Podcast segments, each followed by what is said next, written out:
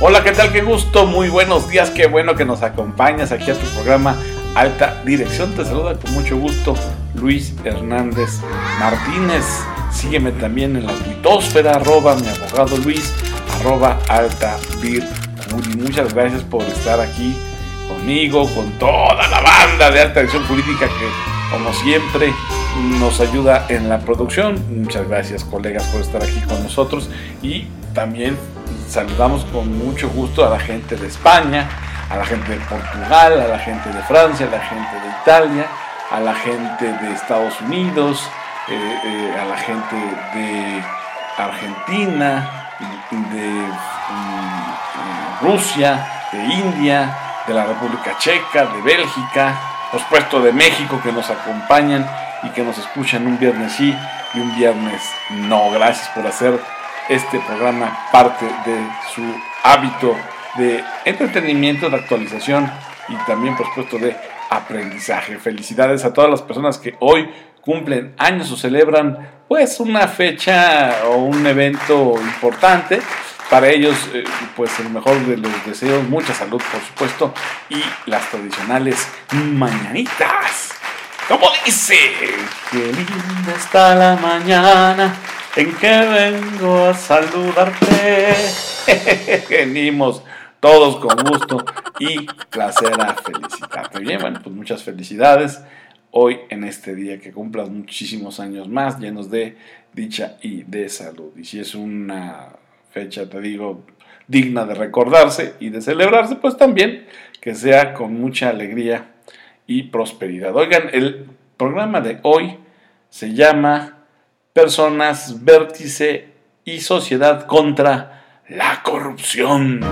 Es importante para nosotros no quitar el dedo del renglón, es importante para alta dirección, para tu servidor, para la producción, recordarte la relevancia que tiene el que hagamos de esto un México más justo, más próspero, más competitivo y en paz y combatir la corrupción entender que es algo que sí se puede erradicar, poco a poco disminuir, para nosotros es de gran relevancia. Entonces este programa está dedicado a ti, persona de vértice, a ti, sociedad, que juntas, personas de vértice, personas vértice y sociedad combaten la corrupción. Y no vamos a estar solos en este camino, nos van a acompañar algunos invitados y bueno, pues la, idea es de que los escuchemos con, con, toda atención y exploremos cómo puede esto irse convirtiendo en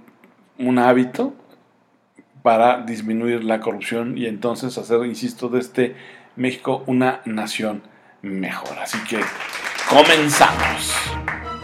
En esta primera parte, el maestro Carlos Alberto Pérez vicepresidente global en the Global Organization of Parliamentarians Against Corruption, COPAC por siglas en inglés, nos eh, platicó ampliamente sobre eh, la corrupción como flagelo que socava las instituciones públicas y privadas. El maestro Carlos Alberto Pérez em, comentó para alta dirección lo importante y relevante que es no quitar el dedo del renglón para dos cosas. Uno, entender que la corrupción tiene que terminarse, que es una decisión de cada sociedad combatirla. Y dos, que no es una batalla perdida. Pero bueno, eso es lo que nosotros a grandes rasgos hicimos como resumen, pero qué mejor escuchar la opinión del maestro Carlos Alberto Pérez, vicepresidente global de GOPAC el Día Mundial contra la Corrupción se da el 9 de diciembre de cada año. Es una iniciativa de la Organización de las Naciones Unidas, principalmente de su oficina eh, contra la droga y el delito, que es la que se encarga de ver el objetivo 16 del desarrollo. En este propio contexto, quiero empezar con una circunstancia que hemos visto en muchos lugares, ¿no? ¿Qué es la corrupción? O sea, ¿tiene definición concretamente a qué se refiere? ¿Qué tipos de corrupción? Porque en nuestro país vemos desde el concepto de la dádiva, desde el concepto de brincarse la fila, hasta cuestiones mucho más graves que determinan eh, actos corruptos, ¿no? más en el ámbito de ustedes, en el contexto procesal y de insolvencia, a mí me gustaría escuchar también muchos de los aspectos con base en su conocimiento, en su expertise, eh, que podamos entablar un diálogo para determinar algunos elementos también en esos campos, ¿no? La corrupción es transversal, la corrupción es general, la corrupción eh, permea, como permea el agua prácticamente en todos lados, ¿no? En México había un debate si esto es genético o es cultural. Hubo un presidente de la República, Peña Nieto, que decía que esto en algún momento era como eh, pues genético y cultural. Y la realidad es que no es genético porque no existe el gen de la corrupción. No se ha determinado que si cambia X, Y, y X y determinado eh, factor que sí genera otro tipo de condiciones que sabemos que existen, en este caso, pues no existe. Y si, y si existiera el gen de la corrupción, pues no se ha determinado que sea mexicano, ¿no? Entonces, en ese contexto, pues tenemos que estar eh, muy claros, no es genético, tampoco es cultural. A pesar de que vemos en el ambiente, a pesar de que se generaliza, a pesar de que se terminan muchas cosas, no es cultural, porque la cultura tiene que ver con tradiciones, la cultura tiene que ver con conocimientos, la cultura tiene que ver con una forma de expresar una idiosincrasia, una realidad. ¿Y por qué no es cultural? Porque no se enseña en las universidades. Hasta el día de hoy no hay ningún curso que diga cómo ser corrupto y cómo corromper a las instituciones. Incluso los propios corruptos, por eso eh, se determina a nivel general que no es cultural, porque si uno le pregunta a un corrupto si es corrupto, dirá que no. Sucede como nos decía Luis con el concepto de la pobreza, ¿no? Y si uno le pregunta a un pobre si es pobre, dice, no, es más pobre mi amigo, mi compadre, mi vecino. Lo mismo en el concepto de la corrupción. No se valida, no hacemos congresos para celebrar la corrupción, no tenemos el día a favor de la corrupción, no existen mecanismos sociales de aceptación de la corrupción. A nivel general en el mundo se tiene la corrupción como un flagelo, como algo que daña, como algo que afecta, como un menoscabo. No existe en ninguna parte del mundo donde se diga que la corrupción de manera abierta, pública, institucional, que es benéfica, por lo tanto no es cultural. No existe el gen, ni tampoco es cultural, lo que sí hay una generalización, lo que sí a veces permea, y eso Robert Klitgar, que es un gran estudioso de esto y es padre de muchos de los fenómenos, al menos es el padre de la fórmula de la creación de la corrupción, que más adelante veremos, y de la creación de la fórmula para disminuir la corrupción, determina como algo que se llama equilibrio de cálculo, ¿no? Este, eh, en ese concepto, en una generalización, todos aceptan que hay corrupción, se generan aspectos, pero no es un planteamiento eh, eh, general. Cuando hay eh, una determinación de que la sociedad acepta y dice todos somos iguales, todos somos corruptos, entonces ahí hay un problema grave porque se empieza a validar y es con lo que puede llevarnos a la confusión de que esto es cultural. Y de ahí nos generaría algunas preguntas, ¿no? ¿Hay más corrupción ahora? Eh, ¿O será que ahora hay redes sociales? ¿O será que ahora nos enteramos en tiempo real de muchas cosas? La realidad que es un contexto a discutir, a debatir, a analizar, pero la realidad es que sí hay nuevas formas de corrupción y eso pues eh, tendremos que eh, dilucidarlo. Y la corrupción no es de un solo hombre, de una sola persona. y bueno, ¿se puede acabar con la corrupción? Ya habíamos dicho que no, no se puede acabar mientras exista el ser humano y tenga la posibilidad de optar entre ser íntegro y no ser íntegro, entre ser ético y no ser ético, entre ser corrupto y no ser corrupto, la corrupción siempre existirá. Pero eh, la corrupción en general filosóficamente es eh, determinada como la pérdida de la esencia de un objetivo o valor, una degradación, una descomposición, eh, cuando se alteran las propiedades básicas de algo. Digamos que eso como un concepto transversal. Pero, ¿a qué corrupción nos referimos? Porque estas son eh, aseveraciones también de Robert Klitgar. Eh, existen dos tipos al menos de corrupción. Otros autores las han denominado de otras maneras. Hay quien habla de corrupción negra, hay quien habla de corrupción gris, ¿no? Y luego le pone diversos matices de color, o incluso la corrupción blanca, que es la más sencilla, ¿no? Que la blanca se referiría a la freelance y la eh, sistemática, pues se referiría a la corrupción negra.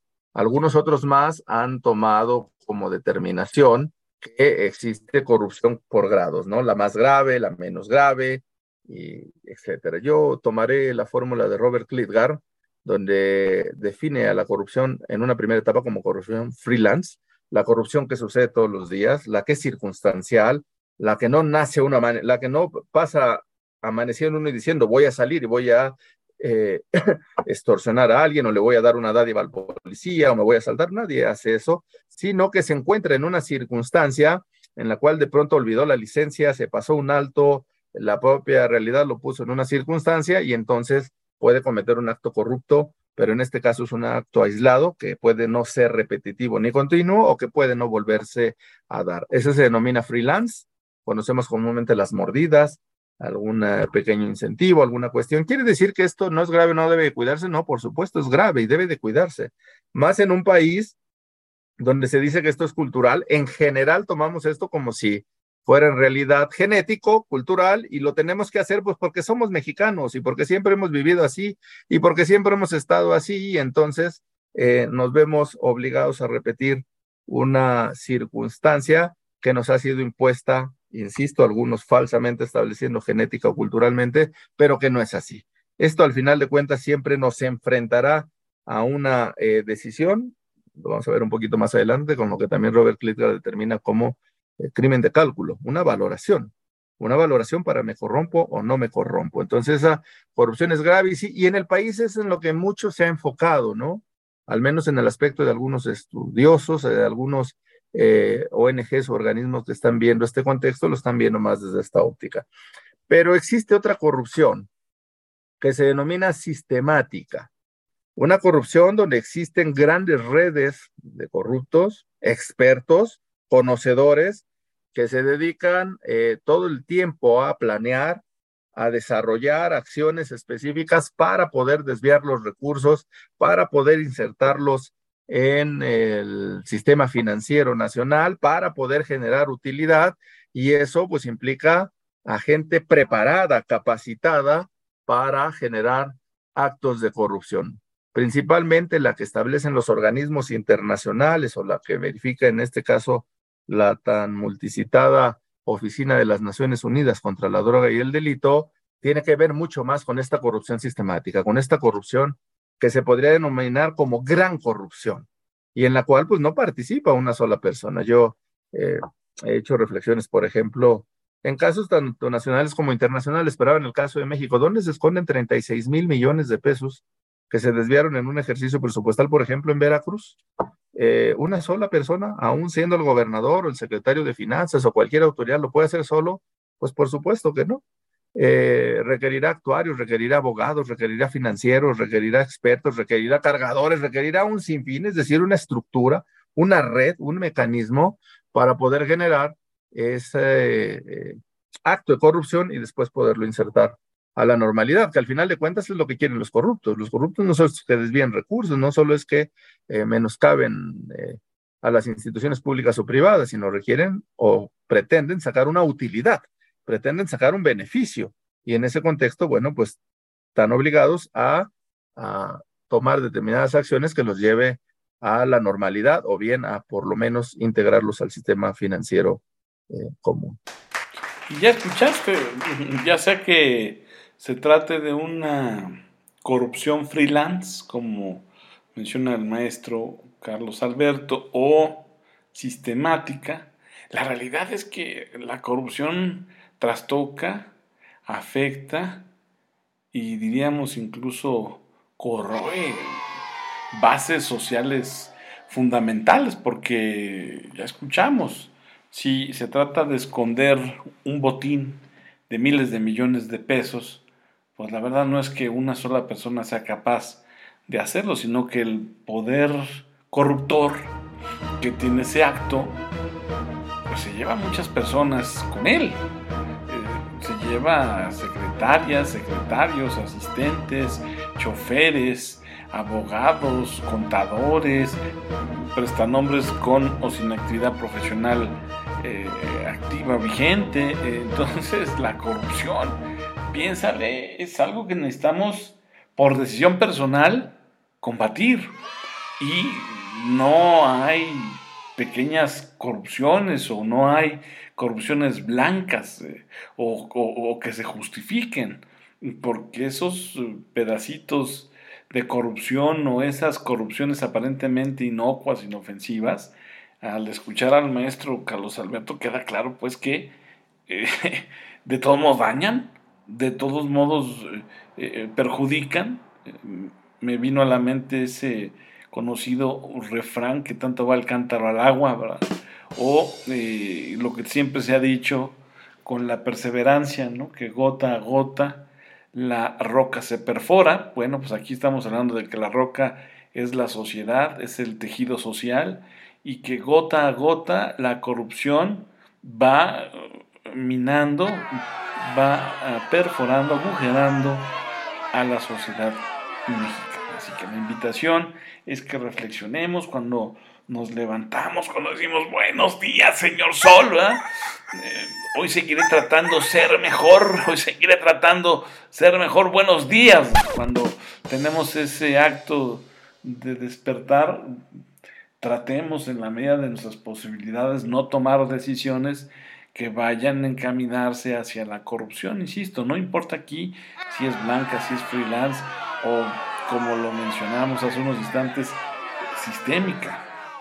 De lo que se trate de lo que va es combatirla, de lo que trate de lo que va es eh, disminuirla, eliminarla y si es posible, ¿por qué no pensar en erradicarla de nuestra sociedad? No es algo que vaya a ocurrir de la noche a la mañana, se requiere de mucho esfuerzo, de mucho trabajo, se requiere de la participación de prácticamente todos los actores sociales y de que hagamos de este combate a la corrupción un hábito, un hábito que en la cotidianidad permee en cualquier esfera de nuestra vida. Puede ser la escuela, puede ser la oficina, puede ser eh, eh, mi negocio, eh, puede ser la relación con mis pares, con mis padres, con mis hermanos, con la pareja, con la esposa, con el esposo.